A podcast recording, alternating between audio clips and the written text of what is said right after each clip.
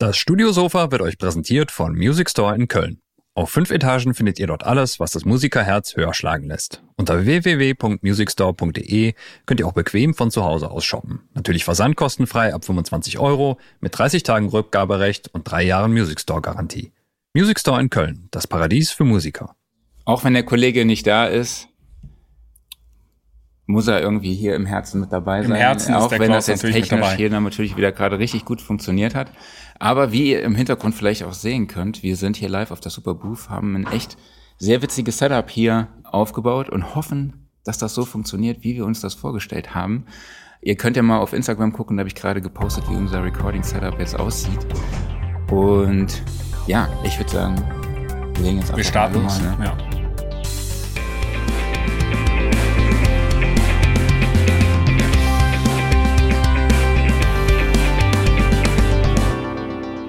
Studiosofa, der Sound and Recording Podcast, Ausgabe 157. Mein Name ist Marc Bohn und ich spreche heute mit meinem Gelegenheitswingman Stefan Lemke. Hallo Stefan, schön, dass du dabei bist. Hi Marc, ja, schön hier zu sein. Ich habe geguckt, du warst in Episode 3 schon mal zu Gast. Also das vor Urzeiten, also das, Das- war noch vor Wochenrückblick und auch lange, lange vor der Ära mit dem Herrn Klaus Beetz. oder? Ja, ja, genau, das war so. Das haben wir mal relativ früh ausprobiert, damals noch im alten Verlag, unten im Proberaum. Proberaum. Genau, und einfach mal Zeiten. geguckt, wie gut das funktioniert. Ja, das sind dann irgendwie, was sind das denn, 155, 154 Episoden, also wahrscheinlich Nee, zweieinhalb war- Jahre, drei Jahre. Ja, das war ja vor, bevor wir da mit der 1 angefangen haben. Ach so. Quasi. okay, alles klar. Ja, Das gut, war also der dritte Podcast, den wir jemals mit Sound Recording gemacht Okay. haben. Und ähm, genau, wir haben da zwei, am 3. Mai 2019 war es. Ja, okay. Ist schon äh, ein Weilchen her. Also quasi fast vier Jahre, wenn ich nicht richtig, Ja, wenn ich richtig stimmt. rechnen kann. Ja. Damals haben wir über die Entstehung des Sample-Instruments Noir gesprochen, Mhm. was ihr mit Galaxy Instruments für Native Instruments oder in Kooperation mit Native Instruments äh, produziert habt. Und du warst auch schon mal Co-Host bei der Moses Schneider Folge. Ne? Das stimmt. Das ja, war die genau. Episode mit dem, ich glaube, Oh, ja, schlechtesten Sound der Welt. Genau, wo das Mikro rausgezogen wurde nach ein Genau, paar der, Minuten. er hat den Stromstecker rausgezogen beim Drehen, weil er uns sein Studio zeigen wollte. Genau. Und genau, aber heute sprechen wir über die Entstehung und die Produktion von Augmented Brass und Augmented Piano von Arturia. Genau, so ist es. Und wenn ihr dazu Fragen habt, könnt ihr das natürlich gerne wieder über YouTube äh, und Facebook tun, über die Kommentarfunktion. Ja, kein Internet auf Superbooth, nicht verwunderlich. Ich hoffe, es funktioniert. Ja, hoffe, ja, wir doch, doch. Wir, wir haben tatsächlich ein Kabel bekommen, von daher, ähm, es sei denn, da guckt jetzt wer zu, der kein Internet hat, dann könnte der zur Not auch äh, zumindest uns von hinten sehen, wenn er an der Bühne vorbeigeht. Da haben wir euch nämlich diese schöne Live-Cam hier noch installiert und äh, dann sieht man, was da gerade so passiert, aber es ist ja auch erst 11 Uhr. Wieso beim Die Acts äh, beginnen erst ein bisschen später, deswegen füllt sich das wahrscheinlich noch, aber das äh, Feeling insgesamt ist ganz gut hier, ne? Ja, total. Also es ist voll der Festival-Vibe. Und ich finde so, das Gear steht irgendwie an Stelle drei. Ne, am- am vorderster Stelle steht erstmal äh, Leute treffen, Freunde treffen, sich äh, über Musik unterhalten, den Vibe hier aufsaugen und fühlen und die Musik genießen. Ne? Also ich Ja. sag mal so, nicht alle Musik ist, nicht jede Musik ist unbedingt genießbar. Manches hört sich so ein bisschen an nach Tinnitus, aber also Ja, es ja, gibt das einen schönen Noise Floor hier so generell. Aber der Vibe ist einfach geil, auch vor allem Dingen mit Ja. dieser, mit der Seebühne, die ihr jetzt da auch gerade seht, so ein bisschen ZDF-Fernsehgarten-Style hier bei uns heute. Und dann gibt's eine Zeltstadt, wo wirklich, also IK Multimedia oder Fokal, die sind wirklich in so Bitwig Zelten. auch in so Bitwig. Zelten, genau. Also der äh, Fokal hatte sogar ein Dolby Atmos In ein Zelt gebaut. System Ja, in hab- einem Zelt so aufgebaut viel und dann so, eine, leider. so ein Bungalow-Dorf, wo so kleine Holzbuden stehen, wo man dann normalerweise wahrscheinlich mit so drei, vier Mann drin pennen kann. Und selbst dort sind dann Hersteller wie Verbos oder äh, ich glaube auch Endorphin, Mhm. Döpfer untergebracht. Also es ist echt wirklich, und überall gibt's halt gutes Ja, es hat Essen. wirklich dieses Festival-Feeling hier. Ja. Ne? Das ist total so. Und es ist sowieso auch gerade in, in Berlin jetzt, gerade heute der Tag, wunderschöner Sonnenschein und das ist echt so ein Draußenwetter. Total. Und äh, alle, alle, die ich gestern getroffen habe, haben alle Bock, alle kommen heute, kommen morgen auch zu Superbooth und wollen einfach Leute treffen. Ja, ich habe schon gedacht, so Berlin, was ist los mit dir? Du bist so warm. Ja, ja. Normalerweise Das- was ist kalt und nass Ja. und riecht nach Pipi. Ja, und es hat sich genau gedreht. Wir sind aus Total. dem, aus dem bewölkten Köln weg und äh, dann hier gelandet. Genau. So es. Aber sag mal, bist du so modular unterwegs? Ähm, Ich bin modular unterwegs, wenn ich die Zeit habe. Ich habe tatsächlich noch ein originales Döpfer Dreier Case ähm, im Lager stehen vom Music Store gekauft, original verpackt, Karton Okay. nie geöffnet. Das war so ein bisschen, ja, das wird, es wird eh passieren, dass das Ding gefüllt wird. Also äh, kaufe ich einfach schon mal das Rack und stell's ins Regal. Das war aber auch schon vor drei Jahren. Das heißt, es hat sich seitdem nicht viel getan äh, weil einfach viele Produktionen passiert sind und ich habe immer so Phasen, wo ich dann denke, okay, ähm, weiß nicht, ich habe einen Job, wo ich Sounddesign mache für was Bestimmtes, ich mache irgendwelche Drohnen, ich mache irgendwelche Transitions oder Riser oder Noises, Blips und Blobs oder was auch immer und dann kaufe ich mir natürlich auch gerne ein neues Modul, wo ich dann denke, hey, für diese Produktion will ich diese Sounds machen und da gibt's doch dieses Modul, wo ich denke, das passt perfekt und das ist halt auf der Super Booth hier äh, super, einfach die Sachen mal auszuchecken und wieder auf dem Schirm zu haben. Und dann hole ich das Ding raus und mache möglicherweise drei Tage was damit, möglicherweise drei Wochen oder möglicherweise drei Monate und dann ähm, verschwindet es halt wieder im Schrank und ich kämme mich durch äh, Stunden und Stunden von langen Audioaufnahmen, wo dann innerhalb von drei Stunden irgendwie fünf coole Stellen drin waren, wo ich dachte, die muss ich wiederfinden und ja, das ist dann manchmal so ein kleiner Weg. Aber klar, wenn es die Möglichkeit gibt, super, macht total viel Spaß. Aber da besteht doch schon so eine gewisse Suchtgefahr, oder? Und Das ist auf jeden Fall so. Das ist genau wie äh, 500er Racks oder sowas. Oder auch, ich meine, selbst 19 Zoll Racks. Ne? Wenn da eine Lücke ist und man füllt die nicht mit irgendwelchen Blenden, die dann noch schick aussehen, dann hat man immer so das Gefühl, es ist nicht vollständig. Man würde da gern noch was reinmachen und wir alle haben unsere imaginäre Einkaufsliste, wo man denkt, ja, das noch irgendwie da und dafür. Ähm, und, die, und dieses Hands-on-Ding, gerade bei Modular, äh, ist es noch mal ein bisschen höher, überhaupt auch Sachen kennenzulernen hier auf der Superboost, die man sonst so nicht kennt, die auch die nicht so weit verbreitet sind, weil oft ist es ja wirklich der eine Typ, äh, der die Dinger in seiner Garage zusammenlötet und seine Frau verschickt die dann. Und dann kommt irgendwann der Schneider und sagt, hey, ich würde das gerne im Schneiders Laden verkaufen. Und dann gibt's so ein bisschen mehr Publicity und vielleicht fangen dann die Kinder an mitzulöten oder was auch immer. Ne? Also das sind so viel, das ist ja das Schöne. Die Firmen, Total. wenn man sich das anguckt, ich meine, Make Noise und Co., die sind natürlich riesig groß mittlerweile, oder was heißt riesig, aber, aber schon, schon relativ groß. Schon Äh, aber es ne? gibt halt auch die Firmen, da steht dann der Entwickler genau vor dir und wenn du dem sagst, ja, ich fand das eine immer schon nicht so, so optimal gelöst bei euch am, äh, am Modularsystem oder bei euch irgendwie am, an dem und dem Modul, gibt's nicht eine Möglichkeit, da irgendwas zu machen. Und vielleicht kommt er halt mit V2 raus oder vielleicht ist auch nur ein Software-Update, wenn es was Digitales ist und ähm, ja, dann kriegt man, Ja, ist schon cool. kann man sich direkt austauschen. Ne? Gibt auch so Gesprächskonzerte, die ich echt sehr schön finde, wo Mhm. die Entwickler teilweise dann noch selber das Instrument spielen und Mhm. dann auch Feedback kriegen von, vom Publikum. Und das war, waren gestern, ich habe mir aufgeschrieben, ich glaube Animal Factory, irgendwo muss ich nochmal, Animal Factory Amplification Mhm. aus Indien, aus Bombay. Und die hatten dann auch wirklich so, also die machen so Distortion, also brutale Distortion-Pedale, also wirklich richtig krass. Und die hatten einen Prototypen dabei, da hat er gesagt, äh, am Mittwochabend, nee, am Dienstag oder Di Montagabend, bevor sie von Bombay nach Berlin geflogen sind, haben sie das Teil zusammengebaut. also es ist auch hier wirklich so, das ist generell so dieser Vibe, ne? so alles so, wie sagt man so, unkonventionell, ne? also alle Ja, und auch viele Entwickler tatsächlich, Ja. auch Entwickler unter sich. Ne? Also hier läuft jetzt auch nicht jeder mit einem Schildchen rum, aber äh, man kennt sich halt und weiß, wo kommt wer, von welcher Firma und was macht er da und man kennt sich vielleicht von früher aus irgendwelchen anderen Begegnungen und unterhält sich halt über die Sachen, die gerade gemacht werden oder was spannend ist oder ne, also da gibt's äh, ja, das ist spannend. Total. Jo, wir sprechen ja heute über die Augmented-Serie, bestimmt, also beziehungsweise speziell über Brass und Piano. Ähm, vielleicht kannst du uns einen kurzen Überblick geben. Was ist das Konzept von diesem Instrument oder von den beiden Instrumenten? Ohne Ja, also jetzt zu gibt- sehr auf die Produktion. Ja, also es gibt ähm, diese Augmented-Serie ist eigentlich so der erste, naja, ich sag mal, der zweite Weg von ähm, Arturia in die Sample-basierte Welt. Pigments, der Synthesizer, den die, der auch Wavetables kann und so weiter, ganz viel Zeug. Der hat in der Version 2 auch so eine Sample-Engine bekommen. Da konnte man dann so rudimentär auch mal Multisamples spielen. Aber es waren, glaube ich, sechs Samples insgesamt oder acht, die man anlegen konnte als Entwickler oder, glaube ich, auch als User anlegen kann. Ähm, und bei der Augmented-Serie geht es wirklich darum, das Ganze zu erweitern. Man hat wirklich äh, gesampelten, detaillierten Multisample-Content auf der mhm. einen Seite von akustischen Signalen, akustischen Instrumenten, auch nicht unbedingt konventionell. Also es geht jetzt nicht drum äh, Brass mit fünf Dynamikstufen, chromatisch gesampelt, mit Round Robin an allen Ecken und Enden und verschiedensten Mixen und Mikrofonkombinationen und so weiter, sondern es geht eher drum ähm, den Sound so ein bisschen lebendiger zu gestalten das, was die Musiker spielen, nicht nur straight Sounds zu haben, sondern halt auch so äh, Staccato-Wolken mhm. oder sowas aufzunehmen. Ähm, und das dann zu mischen mit äh, Synthesizer-Sounds, die irgendwie in diese Richtung gehen, sei es FM-Sounds, ähm, die dann abgesampelt werden. Also es wird dann Content separat als Multisample erstellt, also auch Sample-basiert, können aber auch Wavetables sein, kann auch ein einzelnes Sample sein, was dann in der Engine granular verbastelt wird. Okay.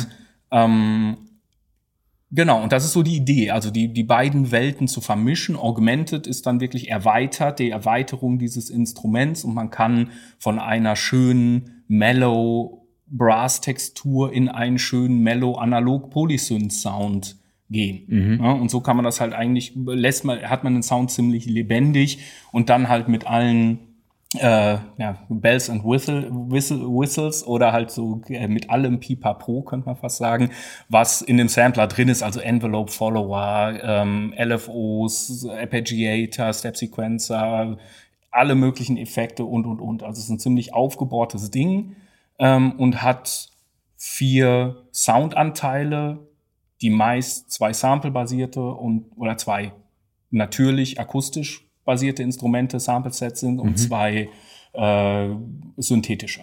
Okay. Das ist so das Grundkonzept. Und die Serie umfasst jetzt nicht nur das Piano und die Brass, sondern es gibt auch die Augmented Strings, Augmented Voices. Mhm. Und die kamen als erstes raus. Ähm, danach folgte dann das Augmented Piano und jetzt kam dann Augmented Brass Anfang letzter Woche oder Ende vorletzter oder irgendwie sowas okay. raus. Kannst genau. du uns was über die Bedienoberfläche sagen? Ähm, ja, es, also ich finde es eigentlich, ich finde es ist super gelungen dafür, dass die, äh, dass es so der erste Versuch ist, in, die, in diese Welt zu gehen. Ähm, man macht das auf und hat erstmal so eine grundsätzliche Makrokontrolle, so viele kleine Regler, wo man einfach sagen kann, Effekt mehr, weniger, Hall mehr, weniger. Ähm, und dann gibt es einen großen Morph-Regler. Die linke Seite sind die akustischen Instrumente mhm. und die rechte Seite sind halt die synthetischen Klänge. Und okay. dann gibt es einen großen Regler, wenn ich von links nach rechts gehe, ändert sich halt dann der Klang entsprechend. Ähm, und dann gibt's einen kleinen Advanced-Button und da geht man dann äh, ja ins ähm, in den Fuchsbau, nee, ins Kaninchenloch, Rabbit Hole, Rabbit also ins Rabbit Hole rein. Wenn man das Ding aufmacht, dann, dann kann man wirklich sagen, okay, hier sind alle Layer, da unten sind die Modulatoren, okay. hier kann ich meine Sources wechseln und und und. Ne? Und das ist alles sehr flexibel gehalten. Genau. Okay.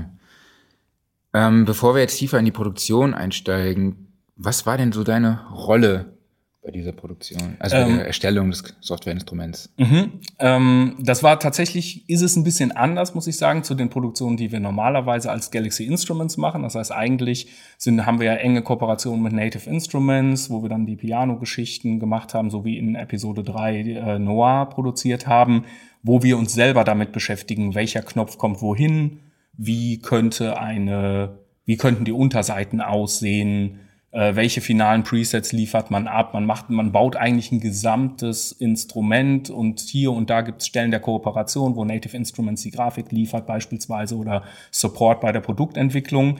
Ähm, bei Arturia war es jetzt anders. Da ist es so, dass ich das nicht alleinig gemacht habe, weil die ja auch ein großes Team haben, was sich einfach mit der Sample Engine ähm, und mit dem Instrument selber beschäftigt hat und mit der Grafik und mit allem drum und dran. Und ich war eigentlich dafür zuständig, die akustischen Samples zu liefern, was mhm. jetzt bei den Brass und bei dem Piano auch exklusiv ist, äh, was jetzt die rein akustischen Aufnahmen angeht. Und dann wird das Ganze nochmal weiter verfremdet, verändert und auf der Basis synthetische Sounds äh, gebaut und halt Multisamples, Synthesizer-Geschichten hinzugefügt. Das heißt, äh, ganz konkret für Augmented Brass habe ich Orchester Brass aufgenommen, mhm. großes mhm. Ensemble, ähm, und kleinere Sections. Okay, ja, dazu kommen und, wir ja. Und habe diesen Content quasi vorbereitet, so dass ich spielbare Sample-Instrumente mhm. hatte, ähm, eine Excel-Liste, wo drin steht, hey, das sind die Samples, die brauchen die und die Lautstärke, die brauchen die und die Tuning-Einstellungen und so weiter. Und wenn man das dann anlegt, dann funktioniert das an sich schon mal als Okay, Instrument. Wie sah denn so ein Briefing aus von Arturia? Oder hattest du auch so ein bisschen kreativen Spielraum? Ähm, ja, wir haben also kreativen Spielraum auf jeden Fall. Ich habe halt vorgeschlagen, was möglich ist. Ne? Und das ist dann natürlich, letztendlich ist das auch eine Budgetfrage. Ne? Man kann halt endlos groß so etwas machen und man könnte auch sagen, ja, und wir packen noch Solisten rein und ne, was, wir können auch irgendwie sehr speziell auf Low Brass gehen oder wir können auch äh, sehr speziell nur auf softe Sounds gehen und so weiter. Aber dann baut man da tatsächlich eine komplette Brass Library. Ähm, da war es eher der Vorschlag, was würde denn den großen Use-Case-Bereich abdecken? Wo macht man nicht nur andere Dynamikstufen, sondern auch wirklich andere Artikulationen und andere Sounds? Und im Endeffekt habe ich dann vorgeschlagen, was machbar ist, und dann haben wir uns auf die Parameter geeinigt. Und zum Teil ähm, ja, hat man dann halt überlegt, okay, wie sollte das dann sein? Ne? Also wenn, wenn man so Sachen durchgeht, dann habe ich halt vorgeschlagen, hey, wir können das langsam aufnehmen, wir können sowas schneller aufnehmen oder können das bewegter aufnehmen Ja. oder wir können das ähm, natürlicher machen oder halt ein bisschen straighter, weil da geht's wirklich bei der Aufnahme drum, die Musiker dann auch zu führen ne? und zu gucken, okay, wir wiederholen den Take nochmal, versuchen mal dies und das und äh, zu gucken, dass man dann halt das rausholt, was sie dann haben wollen. Und es geht ja wirklich um dieses Augmented Prinzip, also erweitert ähm, Augmented Pia- Piano beispielsweise oder Prepared Piano heißt auch dann direkt irgendwie, wir spielen das nicht nur mit den Tasten, sondern äh, wir zupfen auch mal an den Seiten und so weiter. Also man macht andere Sachen und bei den Brass-Instrumenten geht es dann viel drum, den Musikern zu erklären und auch dem Orchestrator zu erklären, dem Dirigenten, ähm, was möchte ich denn nachher als Ergebnis haben. Okay. Also hast du auch so Melodien und so Arrangements dann vorgegeben? Ähm, nee, Melodien nicht. Also es geht schon immer um Single-Samples, aber das sind dann meist Spielweisen, Artikulation und Rhythmen, Rhythmik. Okay. Ne? Dass man dann irgendwie sagt, okay, wie schnell sollen bestimmte Wechsel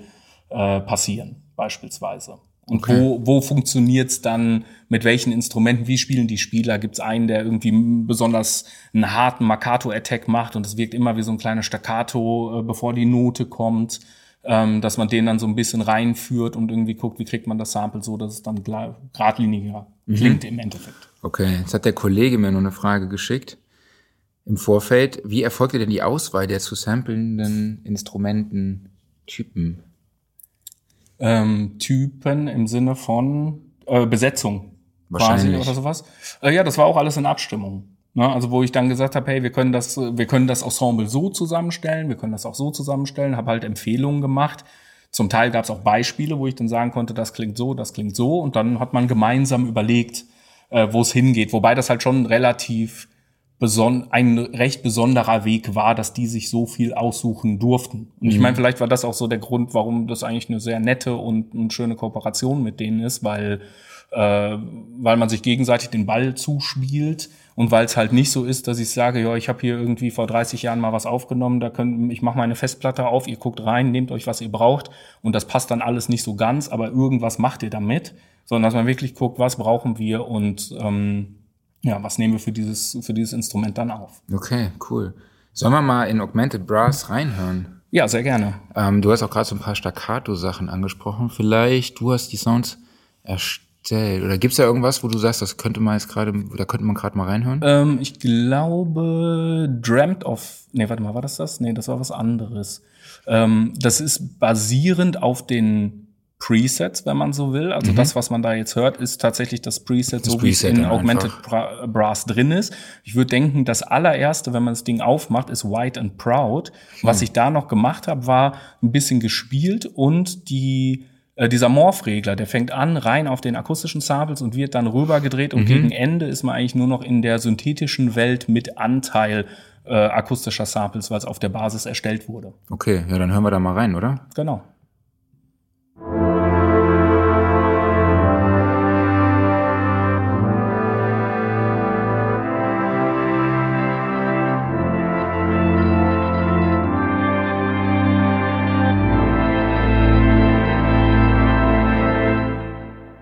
Ja, cool. Ja, klingt erst nach einem klassischen Orchester und man merkt dann irgendwann kommt so ein bisschen Sparkling. Genau, dann kommt der dazu. Glitter, Dann der kommt Glitter Glitter dazu. dazu. Mhm. Und das kommt dann wahrscheinlich aus der Engine, also aus der Genau, das ist, das ist dann die zweite Seite, die, die Sample, äh, basierte Synth-Seite oder Wavetable und ähm, ja, Granularseite Okay. quasi. Genau, und da wurde es dann hingemorpht und es, bei die Sounddesigner, ich habe die Presets, die finalen Presets dann nicht gemacht, sondern die Sounddesigner haben wirklich den gesamten Pool gehabt und haben dann da einfach geguckt, was passt inhaltlich gut zu dem anderen und man kann auf diese Weise halt relativ lange Scoring-Bats machen und durch diesen Morph-Regler äh, bleibt man halt immer noch ja, interessant. Ne? Und es ist nicht irgendwie, ich muss das melodisch oder irgendwas hinkriegen, sondern ich kann halt Sachen machen, die einfach äh, musikalisch vielleicht ein bisschen sch äh, spärlicher sind, die aber dann halt sich trotzdem tragen, darüber, dass der Sound interessant bleibt. Ja.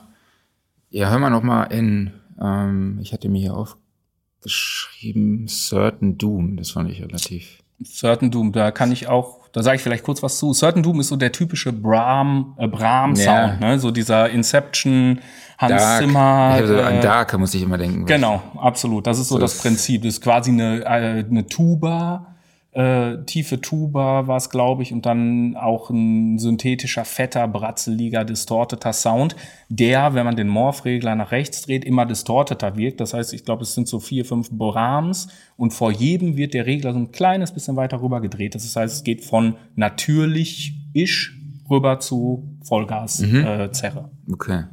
Ja, hören wir mal rein.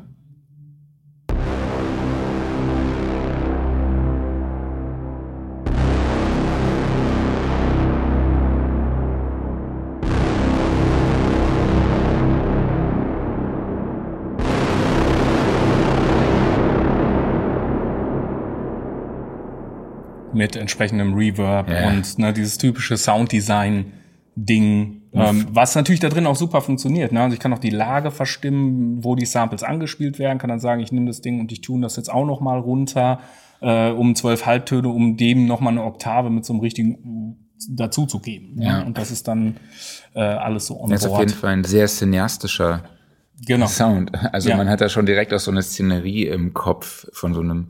Aber es kann halt auch für, für, einen- für einen Trap-Song oder sowas gut funktionieren. Weißt Ja. du, dass du irgendwie nach dem, nach dem Drop hast du dann echt so ein Bam, wo es richtig abgeht auf der Eins. Ja, Sascha schreibt auch, das klingt richtig geil für Hip-Hop Genau, und Trap. so ist es, ja. Genau, was habe ich mir noch rausgesucht? Ich glaube, Reverse Flutter fand Mhm. ich noch ganz cool. Willst du, sollen wir erst abspielen und dann reinhören oder willst du wieder was Nee, sagen? reinhören machen wir beim Abspielen, aber äh, du darfst gerne Äh, abspielen und dann erzähle ich danach das was meinte dazu. ich. Ja, ja, so machen wir es. Hören mal rein.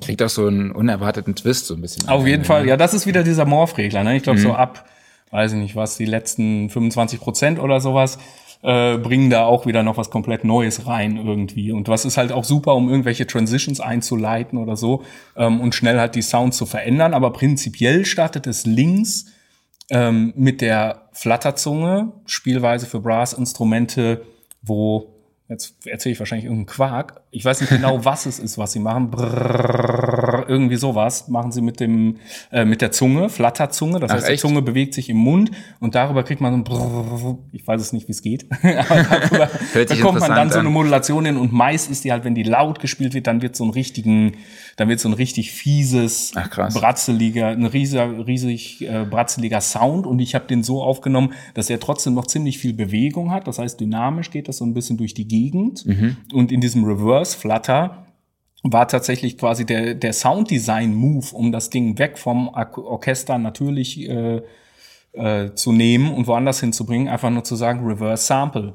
Ne? Und dann machen sie quasi nicht, dann, dann flattern sie andersrum und die Lautstärke ändert sich anders und dann wird's halt immer so ein bisschen reingesaugt, Ja. weil es halt so ein bisschen Perkussivität äh, in den Sounds hat und man hört es, man hat es ganz gut gehört vielleicht, dass irgendwie so die, die hohe Trompete, die dann gespielt hat, dass die dann so leise anfängt und dann auf einmal raussticht. Und das ist halt so eine natürliche Total. Modulation, die drin ist. Das ist jetzt nicht, dass man da so aller Sample-Orchester irgendwie sagt, ah, jetzt nehme ich den und dann dynamisch, dann hier muss der hoch, sondern das ist einfach, ich spiele und dann habe ich eine Idee und denke, oh, das ist doch Ja. äh, ganz gut. Also es war bei mir auch, als ich die, äh, diese kurzen Klangbeispielchen erstellt habe, wirklich einfach nur aufmachen, bisschen spielen und gucken, ah, das funktioniert so für mich oder das auf eine andere Seite oder sowas. Ja.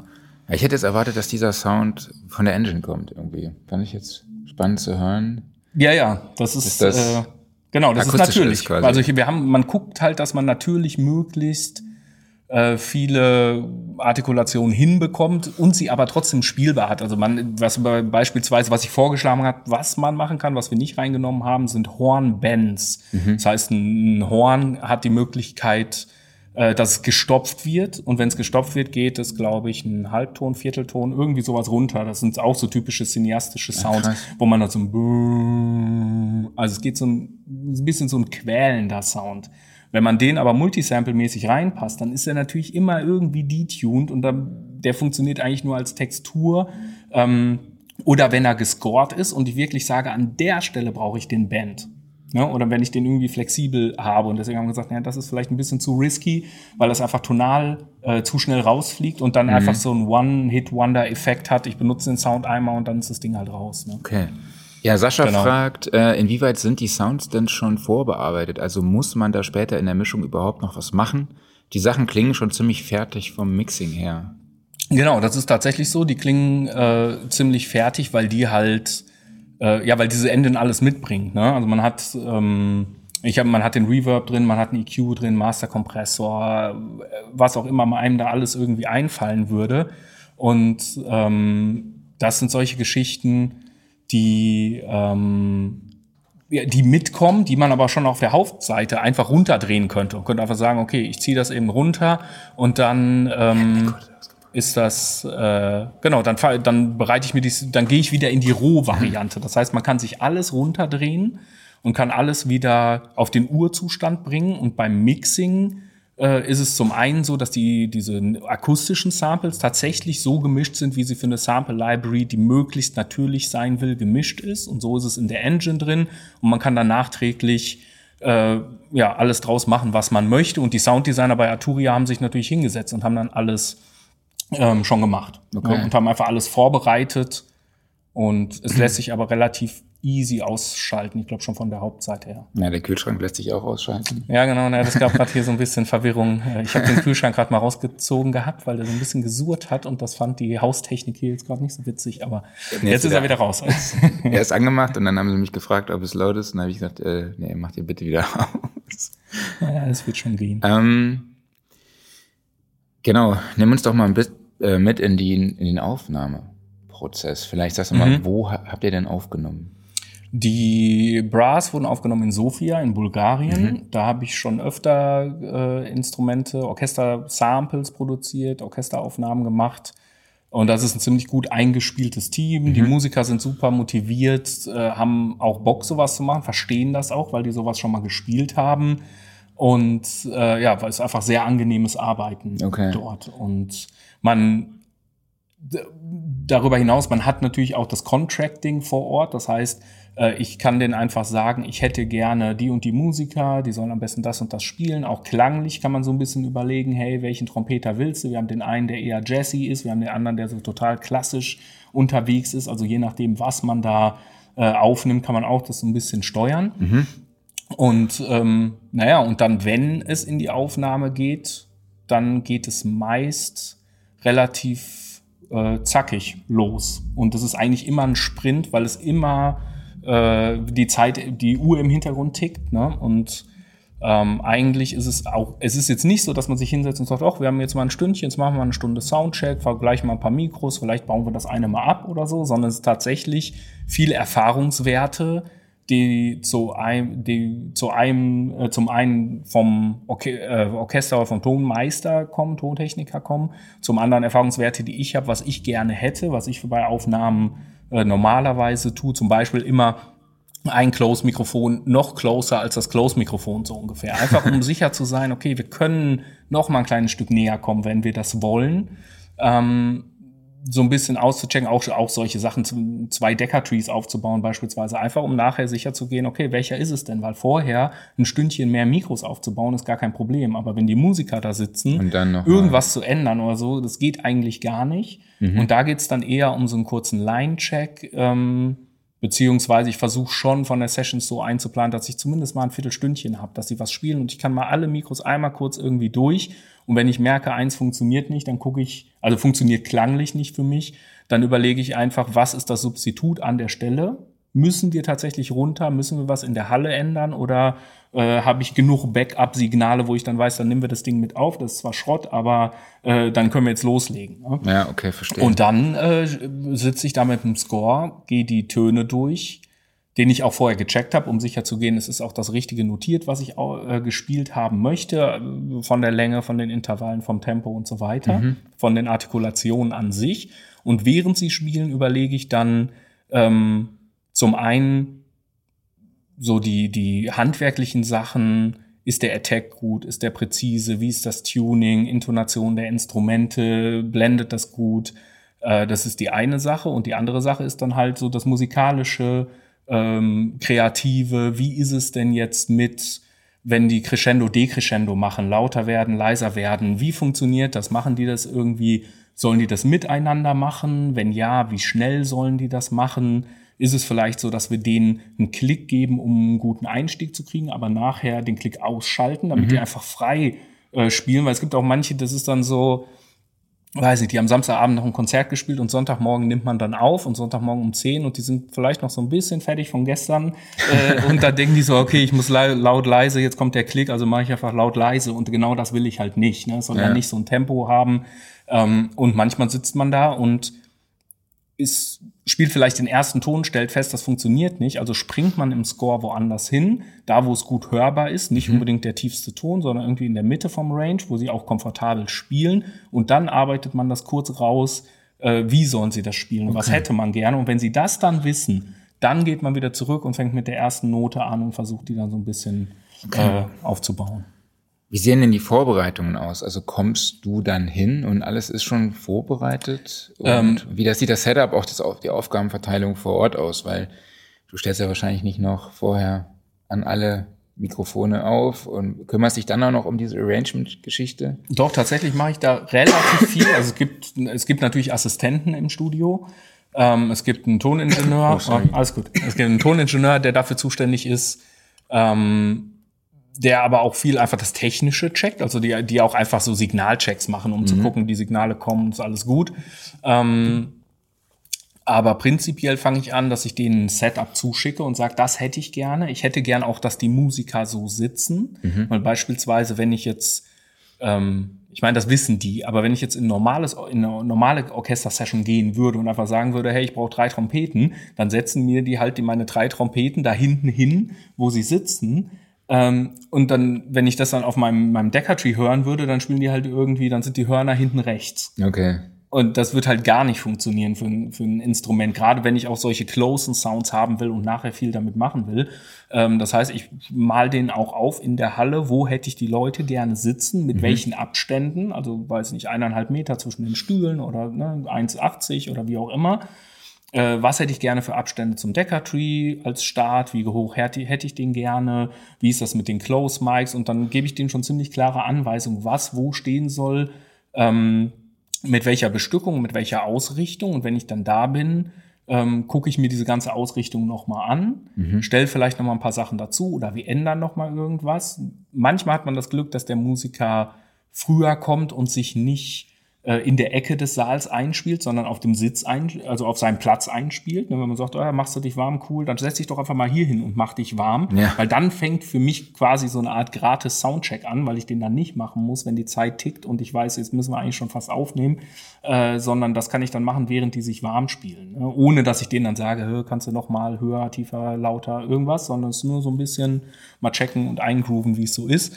Ähm, Genau, das ist eigentlich so das Prozedere. Also eigentlich eine sehr gute Vorplanung, sehr detaillierte ja, Vorplanung sagen, und vor also. Ort äh, einfach Sachen nochmal zu überprüfen. Und wenn dann Probleme sind, dann muss es halt auch schnell gehen. Mhm. Ja? Und Probleme kann es halt sowieso jeder Art geben und das da war es einfach, da habe ich einfach mit den Jungs äh, und Mädels sehr gute Erfahrungen gemacht, okay. ne, weil die alle total flexibel waren. Also ich war, hatte, hab schon mal für was anderes da eine sehr ausführliche Session gemacht und dann gab es einen Stromausfall in der Stadt für zweieinhalb Stunden. Okay. Ja, und dann saßen wir draußen in der Sonne, haben irgendwie äh, was getrunken, ein bisschen gequatscht und äh, das war dann auch irgendwie so ja auf unbestimmte Zeit. Irgendwann kommt der Strom Krass. dann wahrscheinlich zurück und ich ka- guckte nur auf die Uhr und dachte, so, hm, ich fliege irgendwie morgen früh um 6 Uhr. Äh, das heißt, ich muss um 4 Uhr aufstehen mit dem Taxi zum Flughafen und so weiter. Ich hoffe nicht, dass die Session heute so lang geht, dass ich eigentlich direkt mit dem Taxi losfahren kann. ne? Und das hat dann auch gut geklappt, aber ja. Okay, ja, bedarf ja auch jeder Menge Erfahrung. Ne? Also Ja, das auf jeden Fall und auch einfach Routine, ne? Wenn Ja. die so Sachen immer machen, die haben. ich meine auch von dir, jetzt von deiner Seite aus meine ich eher. Ja, ja. Okay, das auch, natürlich. Also es ist, ich glaube, da ist ein, ein ganz großes Ding, was ich über die Zeit gelernt habe, wie viel schafft man überhaupt in welcher Zeit. Ja, und ich weiß, dass die allererste Orchesterproduktion, die wir als Galaxy Instruments selbst geplant haben, wo wir dann überlegt haben, äh, was wird aufgenommen und so weiter. Und dann hat der Orchestrator gesagt, so ja, hm, die Musiker, das vielleicht brauchen die die dreifache Zeit oder vierfache oder fünffache Zeit. Und wenn man dann in Budget überlegt und du willst irgendwie zehn Stunden Orchester aufnehmen und dann sagt er auf einmal ja fünffache Zeit, dann buchst du das Orchester für 50 Stunden. Das wird sehr, sehr teuer. Ne, Da sind wir dann in irgendwie in sechsstelligen Beträgen unterwegs. Und dann ist es schon ein großer Unterschied, ob es dreifache Zeit oder fünffache Zeit ist. Ne? Weil wenn ich die buche, dann sitzen die auch da. Ähm, und wenn die nachher sagen, ja, jetzt hast du irgendwie noch drei Stunden Zeit, was machen wir denn jetzt? Ne, da muss man vorbereitet sein und wirklich sagen, okay, ich habe noch im Kopf, äh, wir könnten ja auch noch, weiß nicht, ein paar Riser aufnehmen oder wir können ja noch irgendwelche Soundeffekte mit euch aufnehmen oder irgendwas anderes, dass ich einfach zumindest eine Idee habe, was passiert, wenn wir gut durchkommen, was ist das Mindeste, was passiert muss oder wo wir durchkommen müssen. Und das wird dann auch während der Session angepasst und ich ist eigentlich egal, was es ist. Äh, Für mich sind immer bei den Orchesteraufnahmen, bei den Sample-Orchesteraufnahmen sind es eigentlich die letzten zehn Minuten, äh, stehe ich eigentlich im Raum mit dem Score in der Hand, hinter dem Pult, irgendwie lauf hin und her und guck immer auf die Uhr und denk so, ah, komm, komm, der Take wird's jetzt, ja, okay, und, ne, jetzt haben sie ein richtig gespielt, wir können zur nächsten Note, komm, zack, zack, zack, ne, irgendwie, also da bin ich dann, das letzte ist dann wirklich so ein Supersprint. Man Okay. ist schon die ganze Zeit in so einem Sprintmodus, obwohl es eigentlich ein Marathon ist, aber am Ende, da geht's dann voll durch und man versucht einfach, es irgendwie hinzubekommen. Und auch da kam mir das Orchester entgegen, wenn irgendwie eigentlich äh, die Session vorbei ist. Und es ist der letzte Take der letzten Note, wo sie auch selber sagen, wir wollen die noch mal richtig spielen, weil wir wissen, du müsstest sie ja trotzdem irgendwie benutzen. Und wir wollen jetzt nicht mit der schiefsten Note Ja, ja, äh, der Welt verewigt werden. cool. Dann spielen die die halt auch noch. Und das, das habe ich auch schon anders erlebt mit Orchestern, dass wir wirklich gesagt haben, irgendwie, ja, hier müssen, hier fehlt noch ein kleines Stück. Und dann haben die einfach ihre Tasche gepackt und sind gegangen. Ähm, Okay. Also die Planung, diese Vorbereitung, das ist ein großer Teil und mittlerweile ist der Erfahrungswert halt da, wie lange ich wofür brauche, wenn es gut läuft und mit ein bisschen Puffer, dass man einfach weiß, man kriegt sowas auch hin. Cool. Ähm, warst du auch in die Softwareentwicklung mit eingebunden? Nein. Oder wie wurde der Content dort integriert? Kannst du uns da trotzdem irgendwie. Ja, ich weiß so ein bisschen, was wieder integriert wurde. Also es ist eine eigene Engine, die Arturia da verwendet. Das ist jetzt nicht irgendwie Kontakt oder irgendwas Genau, umgebastelt äh, unter der Haube. Das sieht man ja auch direkt. Ähm, die Effekte, Filter, was auch immer da drin ist, ist DSP von Arturia. Das heißt, die haben wirklich äh, Zeug, was sie in den Synthesizern verwendet haben, eingebaut in diese Sample Engine. Also es ist nicht nur, ich habe einen Low-Pass-Filter, sondern ich kann sagen, ich habe einen Low-Pass-Filter vom Oberheim, ich habe einen Moog, ich habe einen mm, und die wurden ja von Arturia immer mehr gefeintuned und modifiziert, um wirklich sehr gut zu klingen. Ähm, und wenn Sie den Sample-Content einbauen, dann sind das, jetzt muss ich gerade nochmal überlegen, äh, SFZ-Files. Das sind quasi Wave-Files mit einer Textdatei als Zusatzinformation, die halt sagt, das ist eine Audiodatei, die spiel bitte ab im Velocity Range X bis Y auf Taste so und so ähm, mit bestimmten Werten, ne, mit bestimmten Tuning, mit bestimmter Lautstärke. Ähm, und das editiert man sich dann so ein bisschen zusammen und bringt das rein. Und ich liefere denen eigentlich diese Vorlage, äh, zum Beispiel ein funktionierendes Kontaktinstrument, wo ich sage, so soll es klingen. Und dann bauen die das so ein in ihr System, dass es dann nachher Also- äh, hoffentlich so klingt. Aber da bin ich nicht involviert in diesen Teil und auch nicht in, in wirklich diese Produktentwicklung, äh, welche Knöpfe kommen wohin, wie Ja. ist die GUI und, und auch Presets machen am Ende oder sowas. Das ist, ich mache eigentlich äh, Sample-Content in erster Linie, auch Aufnahmen, natürlichen Kram oder halt auch Sounddesign, verbastelte Geschichten, aber nicht äh, ja, diese Produktentwicklung machen wir mit Galaxy Instruments und das ist halt ein sehr langer Atem, den man haben muss. Das das wäre dann nicht in diesem, in dieser Frequenz machbar. Ne? Ja, Weil klar. die Galaxy-Sachen, da sind wir eineinhalb Jahre pro Produkt locker dran. Ähm, und bei diesen Arturia-Geschichten, das war jetzt einfach während der Pandemie, kam da so ein bisschen eins nach dem anderen. Und das ein anderes Arbeiten. Okay, verstehe. Genau. Ähm, der Kollege fragt noch, habt ihr das Mapping selbst gemacht oder wurden die Samples an Naturia weitergeleitet? Aber du hast ja schon gesagt, du hast so ein gewisses Mapping schon mal vorbereitet in einem Kontaktinstrument Genau. und das dann weitergegeben. Ich habe es dann weitergegeben. Ich, es ist aber nicht auszuschließen, dass ich alles geändert hätte. Ja, okay. also ich habe nicht das Gefühl, wenn ich das Instrument spiele, dass es jetzt sich vollkommen anders verhält. Aber- Aber, äh, die sind, ich weiß nicht, wie es eingebaut ist. Ja, Okay. Das ist schon so. Ähm, was hat der Kollege eigentlich dazu beigetragen? Klaus hat doch, glaube ich, auch. Äh, Klaus hat Presets gemacht, Presets glaube gemacht, ich. ne? Klaus ist, ich bin ja einer der wenigen, der auch nicht im Manual auftaucht, weil ich quasi so unterm Radar so. äh, contentmäßig fliege. Aber Klaus steht auch im Manual, das heißt, er hat auf jeden Fall Presets gemacht. Vielleicht auch was, was wir jetzt gerade gehört haben, man weiß es nicht. Ne, ich weiß, das ist ja, das ist mit, deswegen ist es schade, dass Klaus nicht dabei ist, Klaus, weil das Ja. hätte ich natürlich auch gern gewusst. Ich, ich stelle mir das ja so vor, du machst irgendwie äh, den 50. Bass-Sound mit dem gleichen Instrument und dann nehmen die halt nachher fünf und sagen, das sind so die Top of the äh, Top of the Crop quasi, die ich mir, die man sich aussucht und dann kommt aus dem Pool von 20 Sounddesignern entsteht dann halt das die Preset-Basis für dieses ganze Ding. Ne? Okay. Genau. Genau, das war dann wahrscheinlich, dieser Prozess war dann wahrscheinlich beim Augmented Piano ähnlich, diese Integration. Genau, das war eigentlich genau das gleiche Prinzip. Da war es vielleicht ein bisschen besonderer, weil es so Sachen gibt wie Release-Samples, die bei einem, äh, bei einem klassischen, bei einer klassischen Orchesteraufnahme und so weiter ein bisschen weniger detailliert ist, würde ich sagen. Okay. Ja, weil da geht es ja nicht drum, wer released wie, nach welcher Zeit, auf welche Weise und sowas. Äh, beim Piano ist das schon ein bisschen detaillierter, weil es einfach einen Unterschied gibt. Spiele ich staccato oder halte ich den Ton ein paar Sekunden oder vielleicht nur eine Sekunde? Und da gab es dann so ein kleines Manual mit dabei, wo einfach dran stand, hey, guck mal, da sind folgende Release-Samples drin. Wenn ihr die so einbaut, dann sollte es klingen wie bei mir. So vom Prinzip. Ich weiß Okay. nicht, ob das so passiert ist, aber es sollte eigentlich so sein. genau, aber es war das gleiche Prinzip, nur natürlich nicht mit Musikern. Das heißt, äh, Augmented Piano habe ich äh, komplett selbst gespielt. Ach so, Die echt? ganzen Artikulationen. Ähm, und da schließt man sich dann selber mit natürlich mit Unterstützung und so weiter im Studio ein und nimmt halt auf Okay. und bastelt den ganzen Kram zusammen Cool. nachher und Sollen wir mal reinhören? ja, sehr gerne. Da, da sage ich vielleicht vorher mal was zu. Ja. Ähm, und zwar, da habe ich euch jetzt keine Demo mitgebracht äh, im Sinne von verschiedene Presets oder irgendwie sowas. Das kann man auf jeden Fall auch selber mal anspielen oder auch Demos einfach nochmal hören. Das ist, ich finde, da kommen sehr tolle Sachen raus, so ein bisschen Hybrid-Piano, aber auch akustisch orientiert. Auch so Honky-Tonk-mäßig, ne? Genau, so Honky-Tonk-Sachen gibt's da auch. Also es kann, kann alles Mögliche sein irgendwie. Ähm, also alles, was irgendwie Key, wenn man mal Keys braucht, die halt nicht klingen nach, das ist jetzt der, ne, das e- klassische E-Piano, dann kriegt man da auf jeden Fall sowas. Ähm, und was wir jetzt hören, das sind die verschiedenen Sources. Okay. Das heißt, die akustischen Sample, Sample-Sets, die ich aufgenommen habe, ähm, von der Reihenfolge her bin ich bin mir jetzt gerade nicht hundertprozentig sicher, wie ich das Ding angeordnet habe, aber man hört definitiv, das erste ist einfach das pure Piano. Ja. Dann hört man das befilzte Piano, also Mhm. die gedämpfte Variante, mellow gespielt, softer gespielt. Ähm, dann hört man die abgedämpfte Variante, wo dann das Piano prepared abgedämpft wurde. Also die Saiten werden wie bei so einer Palm-muted Gitarre. Man legt die Handfläche auf die Gitarre und spielt und dann hat man so einen äh, gedämpften Sound. So was Ja. mit dem Piano gemacht. Und äh, dann sollten wir hören So ein bisschen was Perkussives kommt dann. Perkussives. Ah ja, dann hören wir so, einen- so einen Pick, einen Mhm. Plug quasi, ähm, Plektrum-Plug.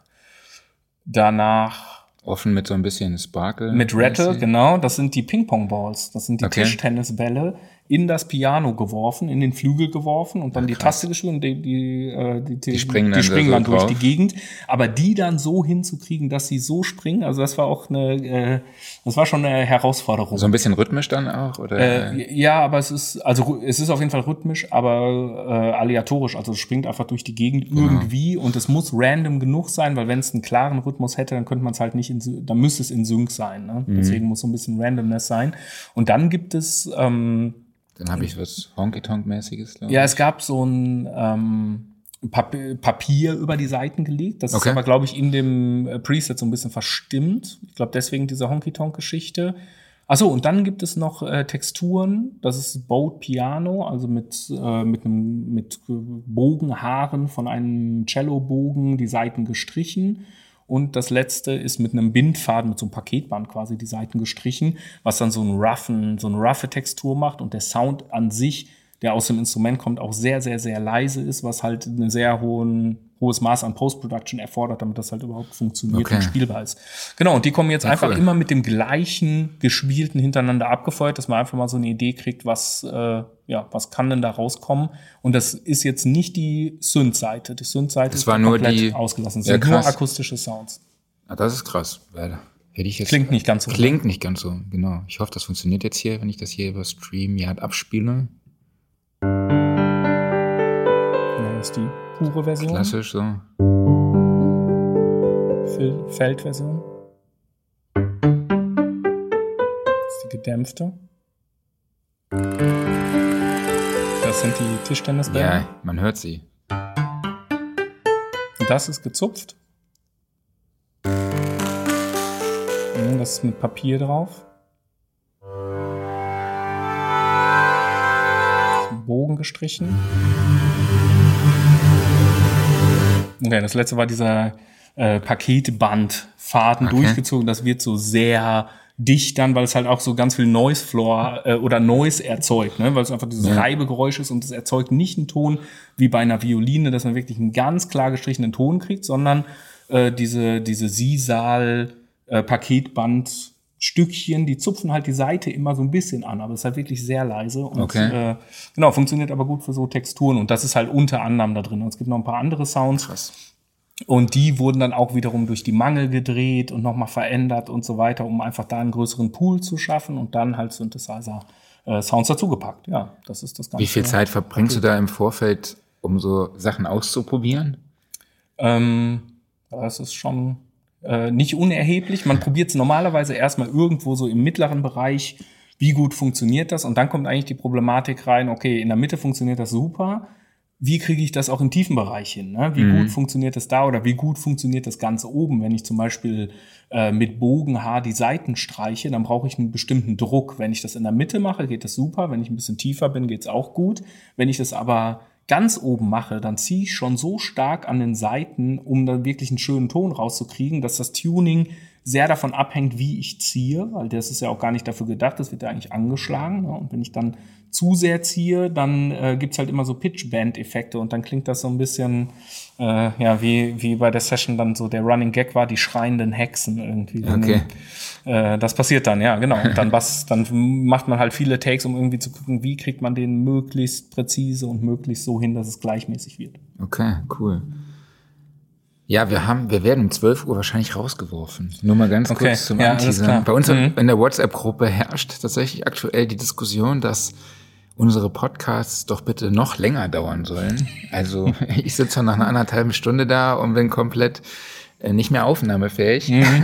und die beschweren sich jetzt, dass äh, die Podcasts zu kurz werden Ja, da muss vielleicht, Stunden. da muss, da muss es halt äh, nicht nur, was macht ihr sonst donnerstags, ne? Da muss es Ja, halt ja. irgendwie dienstags und donnerstags sein. Teil 1, Teil 2. Oder ich mache kurz sowas. vorher, oder wir machen so eine Essenspause oder so dazwischen. Genau. Muss Ja. man uns mal was überlegen. Aber wir arbeiten dran. Ähm. Also wenn jetzt gleich jemand reinkommt und uns raus, rauswirft, Dann- ihr wisst Bescheid. Genau. Aber genau, nimm uns auch doch hier nochmal mit in den Aufnahmeprozess. Du hast gesagt, du hast äh, selber. Eingespielt. Was für ein Piano war's? Habt ihr es im Ähm. Galaxy gemacht? Also bei euch im Studio, im neuen Studio oder? Nee, ich habe das in einem Studio in Hilden aufgenommen. Ähm, das war ein Steinway-Flügel D, ein großer Flügel. Ähm, Setup ist auch ähnlich wie bei dem Orchester, so diese Idee, ich habe verschiedene Setups, um auch Substitute zu haben, um zu gucken, was funktioniert wie gut, auch für welche Artikulation. Ne, Wenn ich jetzt irgendwie die Seiten mit einem, mit einem Drumstick anschlage, habe ich relativ viele Höhen, harten Attack, wo bestimmte Mikros halt den Transienten einfach so krass aufnehmen, dass sie einfach schon äh, peakmäßig zu laut werden. Und wenn ich dann irgendwelche Bändchen habe, die das so ein bisschen softer machen, dann funktioniert das einfach im Gesamtmix besser. Und so kann man dann halt aussuchen, was passt wo zu. Genau, das ist eigentlich so das Ding. Und dann äh, hat man wirklich dieses klassische Piano-Sampling, Tasten anschlagen, warten, ausklingen lassen, ähm, verschiedene Dynamikstufen und so weiter. Und das ist relativ simpel, wenn man die, das Instrument so benutzt, wie es gedacht ist, also wirklich mit den Tasten. Und wenn man dann aber so Sachen macht wie Zupfen, dann muss man schon ziemlich genau darauf achten, dass man auch an der gleichen Stelle zupft, um nicht einen ganz komplett anderen Sound zu bekommen. Und da sind mehr Variablen einfach drin. Ne? Und da ist, äh, da geht es dann drum, auch mehr Wiederholungen zu machen, um zu gucken, wirklich, okay, habe ich jetzt das Material, was ich dafür brauche. Mhm, okay. Genau. Wie sah die Mikrofonierung aus? Kann sich daran noch erinnern? Ja, also ich würde, es ist auf jeden Fall sehr nah aufgenommen. Mhm. Ne? Da auch gerade, wenn man sowas hat wie diesen, diesen Paketbandfaden, dass der halt auch gut rüberkommt ähm, und dass man den auch gut hören kann. Ähm, ich würde denken, AB über den Hämmern 60 Zentimeter breit, Pi mal Daumen, irgendwie so und dann geguckt, dass man eine gute Mitte findet. Äh, das ist, glaube ich, so das Hauptsetup gewesen. Es gab auch so Sachen wie ein MS, was da drüber war, äh, über den Hämmern auch. Dann gab es auch was an der Seite, wo die Beuge ist, Mhm. äh, ein ORTF und nochmal ein AB. Ähm, gab Raummikrofone und so weiter. Also es gab, äh, gab viel Auswahl, aber das Hauptsetup ist tatsächlich dieses AB über den Hämmern. Okay, welche Mikrofone hast du verwendet? Ähm, die PA 4006er waren das, glaube ich, bei der Variante. Aber es waren auch an, mehrere an der gleichen Stelle, also auch Neumann TLM 150er waren an der Stelle, ähm, was zum Beispiel bei dem Filz Piano deutlich besser funktioniert, weil die jetzt schon so eine krasse Höhenanhebung haben äh, und die bringen halt einfach diesen Filz-Sound ziemlich gut raus. Wobei ich da habe ich auch so ein bisschen Kritik gekriegt, weil äh, es war denen ein bisschen zu filzig, also Okay. musste man nachher dann noch mal ein bisschen was zurücknehmen. Genau. Vielleicht kam da so die Noir-Produktion durch, oder? Ja, das kann gut sein. Das war ein ähnliches Setup tatsächlich. Also bei Noir war es ein ähnliches Setup mit M50, mit den originalen Neumännern, Ja. äh, Orchester-Setup und das waren halt die 150er, die aber halt auch super funktionieren und weniger Rauschen noch. Okay. Hast du dann auch Outboard verwendet oder war eher so puristisch wie möglich? Puristisch, aber halt mit sehr guten Preamps, ne? mit irgendwie Chandler Tube Tech Rohan Preamps, mit Millennia Preamps, APIs, ähm, alles nur so Boutique. Zeug. Du ja, da- das läuft dann nicht durch einen Kompressor oder sowas, weil da würde ich mir bei der Aufnahme einfach schon zu viel verschenken, Mhm. weil ich ja auch noch nicht weiß, was dynamisch nachher damit äh, passieren wird und wie es gemappt wird und sowas alles. Okay, hast du da auch dann viel ausprobiert, was so Preamps angeht? Ja. Oder auch viel Erfahrung einfach? Äh, ja, Beides äh, ausprobieren, Erfahrung durch Ausprobieren. Ne? Auf jeden Fall. Also auch so Shootouts, auch wenn ich mir Zeug gekauft habe, waren das eigentlich immer Shootouts und irgendwann hat man ein paar Sachen wieder abgegeben und hat dann gemerkt, okay, womit paaren sich Coles äh, Mikrofone sehr gut, womit paaren Krass. sich die Reuer sehr gut, womit paaren sich dann die, äh, die 150er sehr gut und sowas alles. Aber es gibt halt auch so eine Bank. Ich habe zwei so Millennia äh, 8er Preamps und die sind einfach ja, die, die habe ich auch immer mit. Also auch, wenn ich nach Sofia fliege, nicht. Die haben vier davon, von daher, da ist dann das Substitut da, aber äh, sonst nehme ich die auch immer mit, weil es einfach, wenn man noch mal ein paar Kanäle braucht, ich verlasse mich da selten auf das Equipment von den Studios, weil es da Okay. immer drum geht, nachher, äh, dann, dann findet man doch irgendeinen Brumm und dann ruft, dann fragt man die Techniker und sagt, ach, der Brumm, ja klar, der ist ja da schon immer auf Kanal 4. Ne? Also deswegen äh, bin ich da ein bisschen vorsichtig geworden, was so Neues angeht. Und auch Equipment, ich bringe meist die eigenen Mikros mit. Das ist selten, dass ich andere Sachen verwende, bis auf das Aufnahmesystem, was dann meist halt vor Ort verwendet wird. Ja, du hast ja auch so wahnsinnig viele Mikrofone, ne? Mittlerweile. Ja, mittlerweile ist es so eine kleine Sucht. Das, äh, das muss ich zugeben, das ist so. Ja, und dann freut man sich natürlich auch immer, wenn man seine Babys äh, benutzen darf Ja, und ausführt und ja. Ja, krass. Und was waren denn so die Herausforderungen, vor allem bei dieser Piano-Geschichte?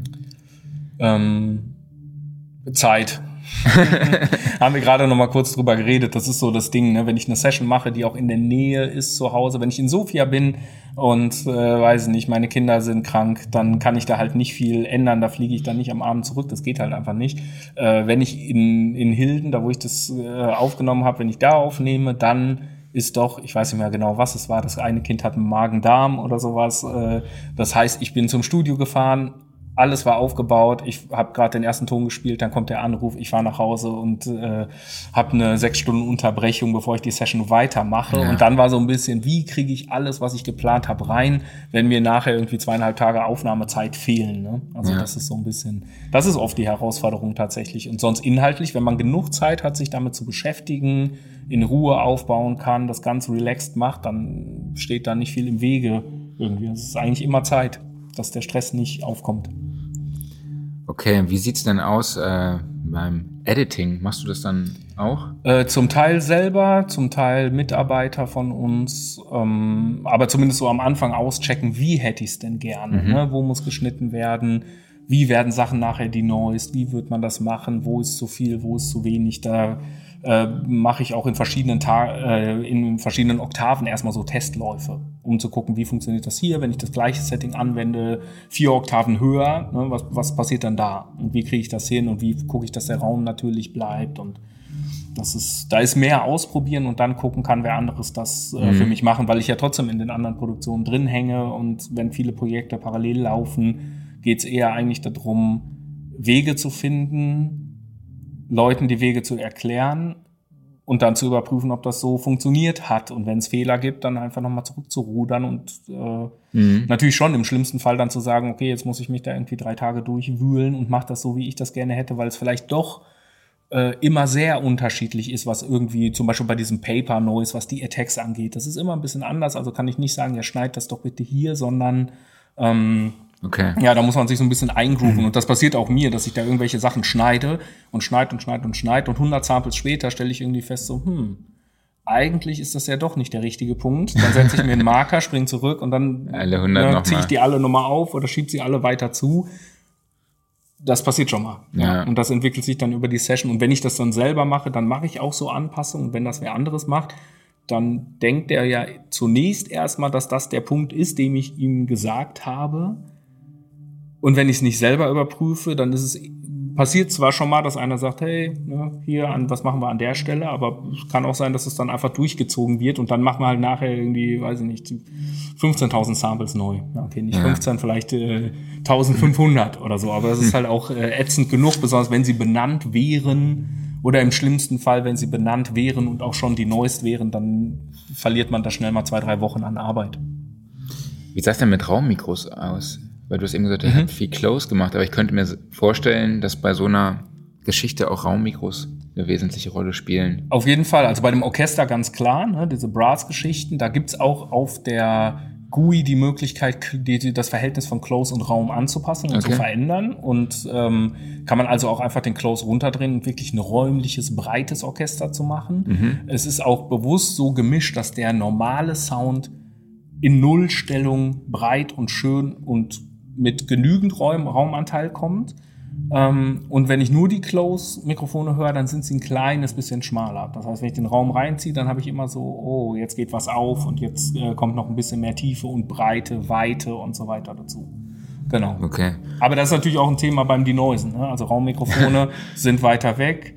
Wenn das die Mikrofone sind, die auch genug rauschen, also da wären zum Beispiel DPAs äh, bei einer Piano-Produktion DPA 4006er Kugeln, die rauschen einfach zu viel. Die haben irgendwie 6 dB mehr Rauschen oder teilweise 8 dB mehr Rauschen als Alternativen und da muss man dann den anderen Weg gehen, auch wenn sie vielleicht mal schöner klingen. Ähm, Mixing. Mhm. Das habe ich mir jetzt weil hier gar nicht in meinem Dokument aufgeschrieben, aber Ja. machst du das dann auch? Äh, zum Teil, zum Teil wird es ausgelagert, aber mit ähm, eigentlich so mit einer, mit einer, auch wieder mit einer klaren Vorstellung. Ne? Also es wird vorgemischt, zu überlegen, wie kommt was zusammen, aber dann die Geschichten, äh, weiß ich einfach, das im Detail nochmal durchzugehen und irgendwie auch Unterschiede oder auch Probleme festzustellen oder so. Das hängt ganz von der Zeit ab, wie viel Zeit ich habe. Ähm, genau, da geht's halt auch viel wirklich von Ton zu Ton zu gucken, äh, wie kriegt man Sachen in Phase, wie, wo en- unterscheiden sich EQ-Einstellungen, wo will man vielleicht mastermäßig ein bisschen mehr insgesamt haben, ein bisschen weniger haben, sind eher solche Entscheidungen und halt Verhältnisse natürlich. Ne? Und Okay. wenn dann so ein Brass-Ensemble da sitzt und die spielen, dann geht's auch wirklich um Volume, äh, weil den Musikern kann ich nicht sagen, macht, spiel 2 dB lauter. Den kann ich nur sagen, ja, Mezzoforte. Ne? Und für den einen ist Mezzoforte halt hier und für den anderen ist Mezzoforte halt hier. Und, äh, und, da, und da guckt man bei der Aufnahme auch schon. Wenn man wirklich sieht, ach, der eine ist immer lauter, dann muss man dem das Ja. sagen, weil sonst hast du die auf dem Raummikrofon auch auf die, in die eine Richtung äh, liegend und da wirst du auch nicht so viel drehen. Selbst wenn es mehrere Raummikrofone sind, kriegt man da das Verhältnis oft schlecht runter. Ja. Jetzt abschließend Mhm. habe ich eigentlich die Frage, die du aber schon jetzt im Gespräch beantwortet hast, glaube ich. Äh, was würdest du persönlich als die größte Hürde an den Projekten sehen? Aber das hast du, glaube ich, schon ein paar Mal gesagt. Ja, ich meine, eine andere Hürde ist natürlich auch immer Budget, ne? weil man wird gern mehr machen Mhm. oder man denkt dann manchmal so, ah, komm, das irgendwie, das dynamisch oder sowas zu machen wäre auch schön oder nochmal ein anderes Ensemble zusammenzustellen.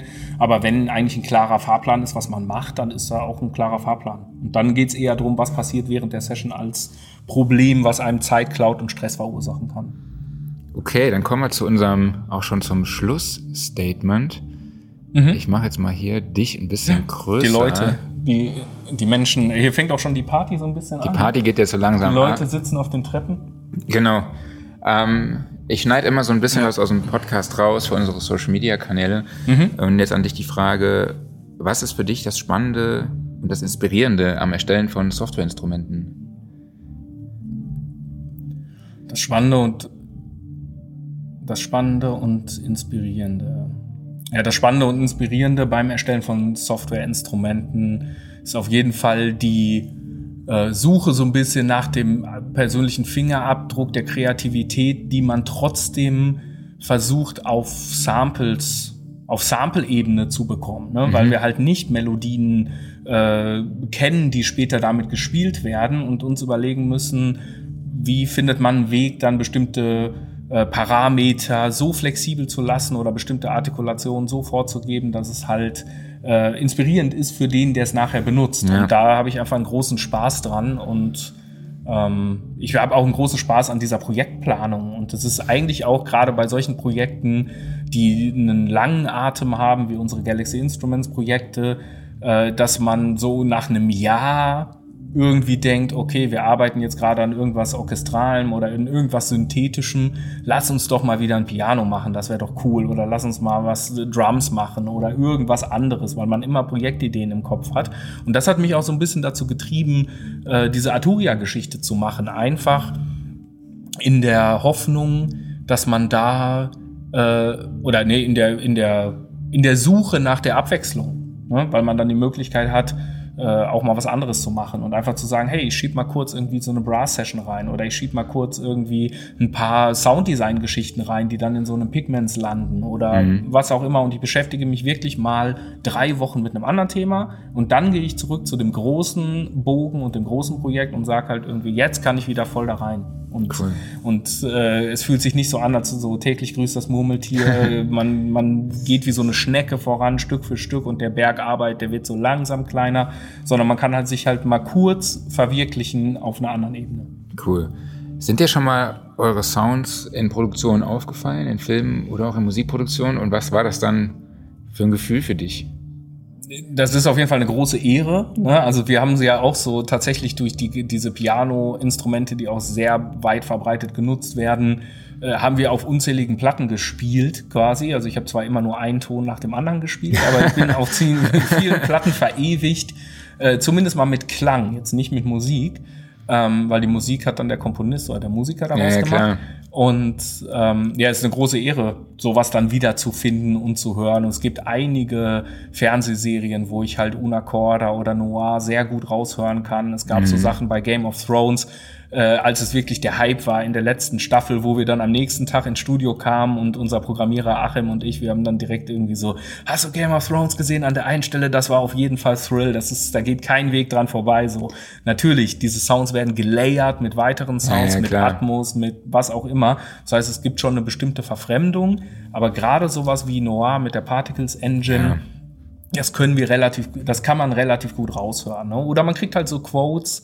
Ähm, was war das denn? Native Instruments hatte so ein Video von dem Komponisten von Queen's Gambit, der dann auch gesagt hat, er benutzt irgendwie Noir gelayert mit, weiß ich nicht, Alicia's Keys oder irgendwie sowas war das, äh, glaube ich. Und äh, ja, da, da weiß man es dann im Produktionsprozess. Ne? Oder irgendwie bei Frozen äh, gab es ein Interview mit den Produzenten, die dann irgendwie im Hintergrund den Giant auf dem Monitor hatten, wo wir dann irgendwie wissen, so, okay, wir benutzen das also für Frozen und Cool. äh, Stargate Productions, die ganz viel Rihanna gemacht haben, ganz viel so Chart-Topping-Sachen, äh, die haben auch ganz viel vom Giant benutzt und ja. Ja, so, krass. So kriegt man dann diese Sachen mit und wir, das wird man natürlich noch gerne viel mehr mitkriegen. äh, und deswegen auch hier nochmal so der Bogen zu Superboost, weil hier treffen wir halt viele Leute, die unsere Sachen benutzen. Und dann ist von mir natürlich auch immer die Frage so, hey, und was stört dich daran? Was hättest du gerne besser? Was hättest du gerne anders?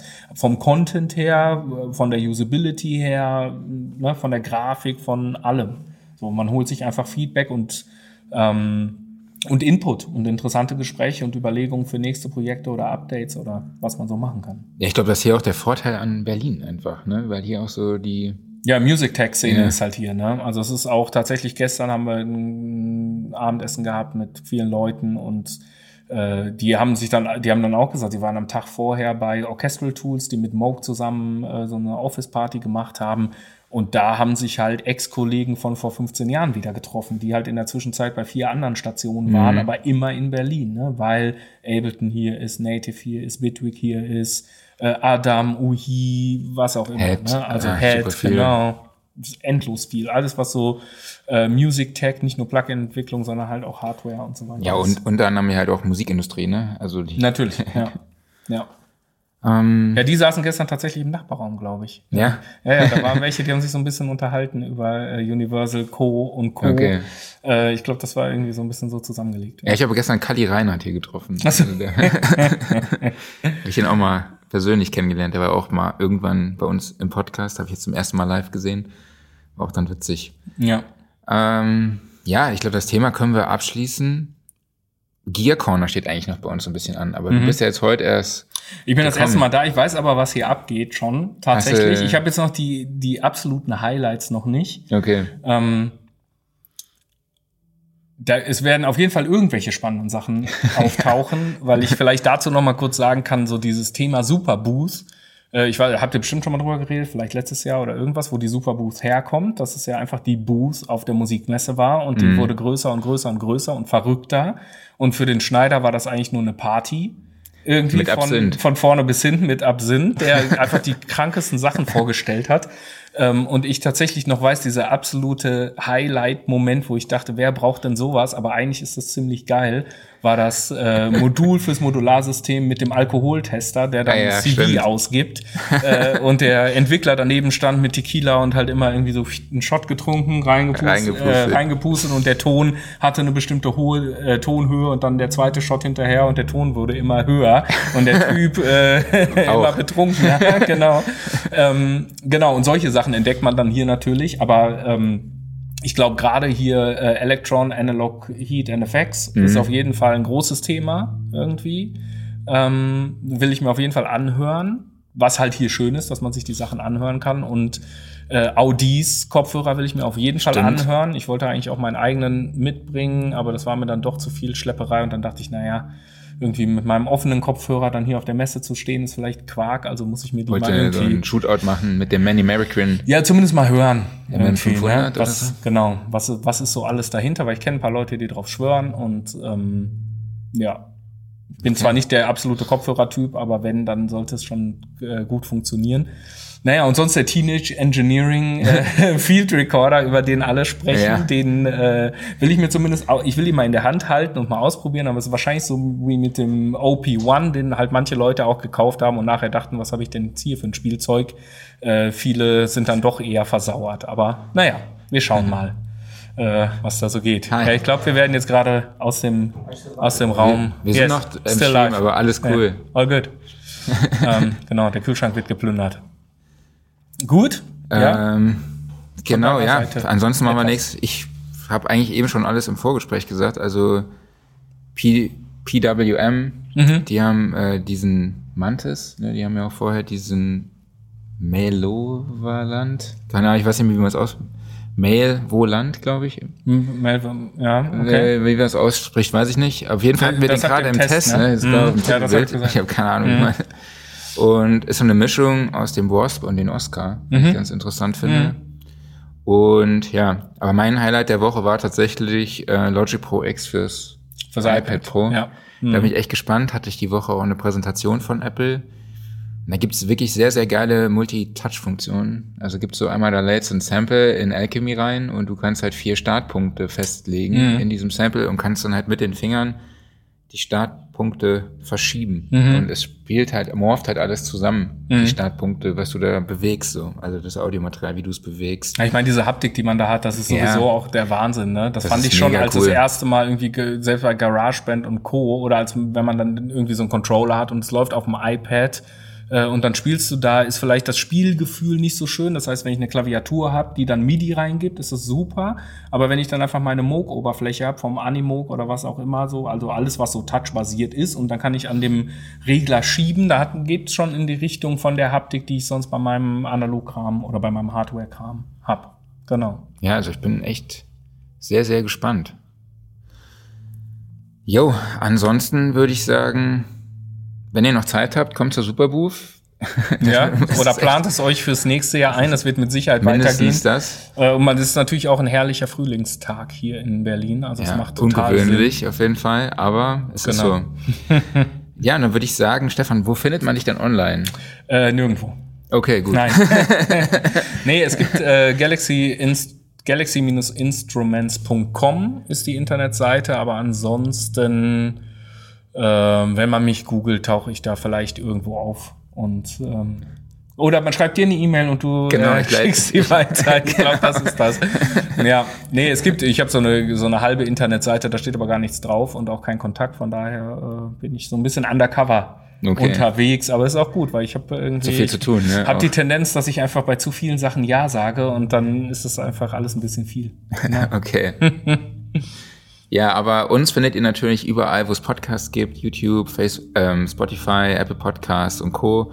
Folgt uns auch gerne auf Instagram und Facebook. Ich würde auf jeden Fall heute noch sehr, sehr viel von der Superbooth teilen. Und ja, ansonsten sehen und hören wir uns nächste Woche Mittwoch wieder. Dann ist der Kollege auch wieder da. Weil Donnerstag ist wieder Feiertag, deshalb haben wir es wieder auf Mittwoch verschoben. Und genau, dann würde ich sagen, vielen lieben Dank an dich, Stefan, dass du dir die Zeit genommen Ja, hast. sehr gerne. Vielen lieben Dank an euch fürs Zu Zuhören und Zuschauen. Ich muss jetzt diesen Abspann machen, was normalerweise der Kollege macht. Ähm, genau. Dann erheben wir uns von dem Studiosofa, denn das wird euch präsentiert vom Music Store in Köln, dem Paradies für Musiker. Wenigstens das kann ich auswendig, jetzt das Intro nicht. Ja. Und ja, ich wünsche euch alles Gute und bis nächste Woche. Macht's gut. Ciao. Ciao.